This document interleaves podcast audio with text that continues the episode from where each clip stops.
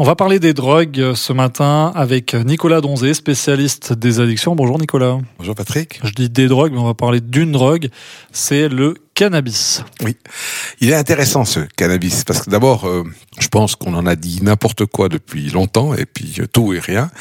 Et aujourd'hui, pour introduire ce cannabis, qu'on va, on va, on va prendre un peu de temps. Hein, parce que euh, ça, ça fait longtemps qu'on nous l'a volé ce temps à nous les humains, mais on va le prendre et on va peut-être en parler sur trois trois fois. Mhm.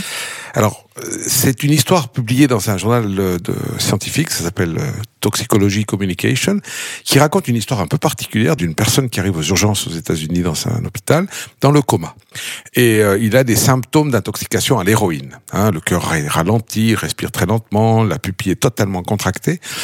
Et les médecins, dans des cas comme ça, ont un remède pour l'héroïne, ça s'appelle la naloxone. Et la naloxone, elle va dans le cas de ce patient, le réveiller. Donc ça veut dire que le médecin a fait son travail correctement, il a bien diagnostiqué, on est bon. Le problème, c'est que les médecins font une investigation au laboratoire pour comprendre quelle quantité d'héroïne il avait consommé pour être dans un état comateux. Et en fait, on n'a pas trouvé d'héroïne. On a trouvé que du, des métabolites du THC, la substance active du cannabis.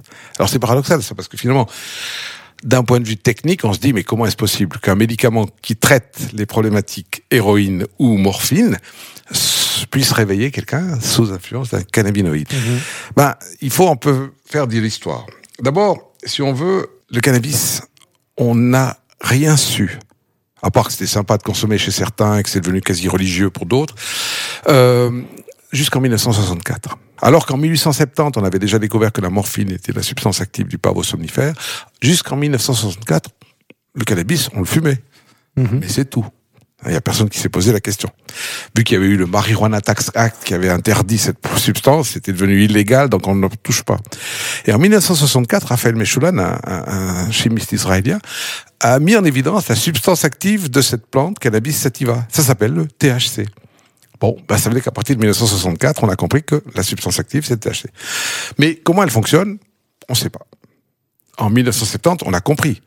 Pour l'héroïne, qu'on sécrète dans notre cerveau des endorphines, qu'on a des récepteurs à morphine. Eh ben, cette découverte, elle arrive en 1990 pour le cannabis. C'est-à-dire qu'en 1990, on découvre que dans notre cerveau, on fabrique comme du cannabis, mais ça s'appelle un endocannabis. C'est-à-dire c'est une petite molécule graisseuse, comme ça, qui agit sur, découverte deux, trois ans plus tard, des récepteurs à cannabis. Donc ça veut dire que jusqu'en 1994-95, finalement, on savait rien, et à partir de là, waouh, ça a explosé la littérature scientifique, les recherches sur ces endocannabinoïdes. Tout le monde sécrète Tout le monde sécrète du cannabis. Voilà. En fait, on n'a pas besoin d'en fumer, on en a à l'intérieur. C'est génial. C'est génial.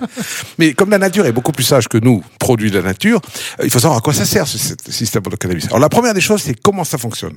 Vous savez, quand on parle à quelqu'un, on voit qu'il a compris parce qu'il cligne des yeux ou qu'il ouvre la bouche parce qu'il va dire non, je ne suis pas d'accord. Les neurones travaillent entre eux comme ça. C'est-à-dire qu'ils envoient un message, un neurotransmetteur, et pour que le neurone qui a reçu le message puisse dire au neurone qui a envoyé le message, top, j'ai reçu ton message, eh bien, la nature, elle a construit les endocannabis.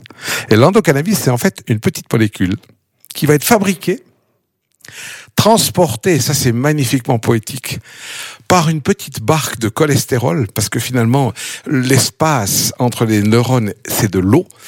Les endocannabis, c'est de la graisse. Donc, pour transporter de la graisse, la nature a trouvé une petite molécule de cholestérol qui va l'amener vers un récepteur à cannabis qui va dire stop, j'ai reçu le message.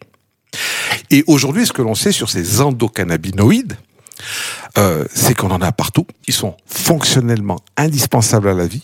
Par exemple, typiquement, on a découvert qu'on en a sur le système immunitaire. Donc ça explique pourquoi des patients qui ont des scléroses en plaques, qui est une maladie du système immunitaire, c'est une inflammation un peu permanente avec une dégénérescence des tissus nerveux, quand ils prennent, enfin quand ils fumaient des joints, donc l'idée était pas mauvaise, comme médicament, mhm. ça leur faisait du bien. Bah, c'est normal puisque le THC agit aussi sur ces récepteurs cannabinoïdes. Donc, c'est positif. Mais avant de voir la dimension médicale de ces cannabinoïdes, ça on verra plus tard, en fait, il faut savoir à quoi ça sert ce système endocannabis. Ben, si on part de la vie à l'origine, il faut savoir que le système endocannabis construit la vie. C'est-à-dire qu'il la permet. Il gère l'appétit, l'envie, les peurs. Il gère aussi finalement tous les neurotransmetteurs dopamine, sérotonine, tout, tout. Il n'y a pas un neurotransmetteur, il n'y a pas un élément dans le corps. Il règle la fonction cardiaque, il règle la digestion. On a même trouvé que notre microbiome, hein, ce, système ami de bactéries qui sont dans notre estomac, bah, il sécrète aussi des endocannabinoïdes et il les régule. Donc on est en train d'être en face d'un truc complètement fou. Donc par conséquence, fumer des joints, ça pourrait perturber la fécondation. Ça semble être le cas. Mais il y a bien d'autres facteurs qui peuvent la perturber. Ça pourrait perturber la construction du cerveau pendant l'adolescence, puisque le cerveau se construit. Très probablement. Mhm. Et c'est 15 à 25 ans l'adolescence. Donc le cannabis, c'est- bien et c'est pas bien? Bah, comme tout, c'est une dose et un venin, c'est un poison et un médicament. On continuera d'en parler euh, du cannabis euh, dans les prochaines chroniques. Merci beaucoup, euh, Nicolas Donzé. Je vous en prie.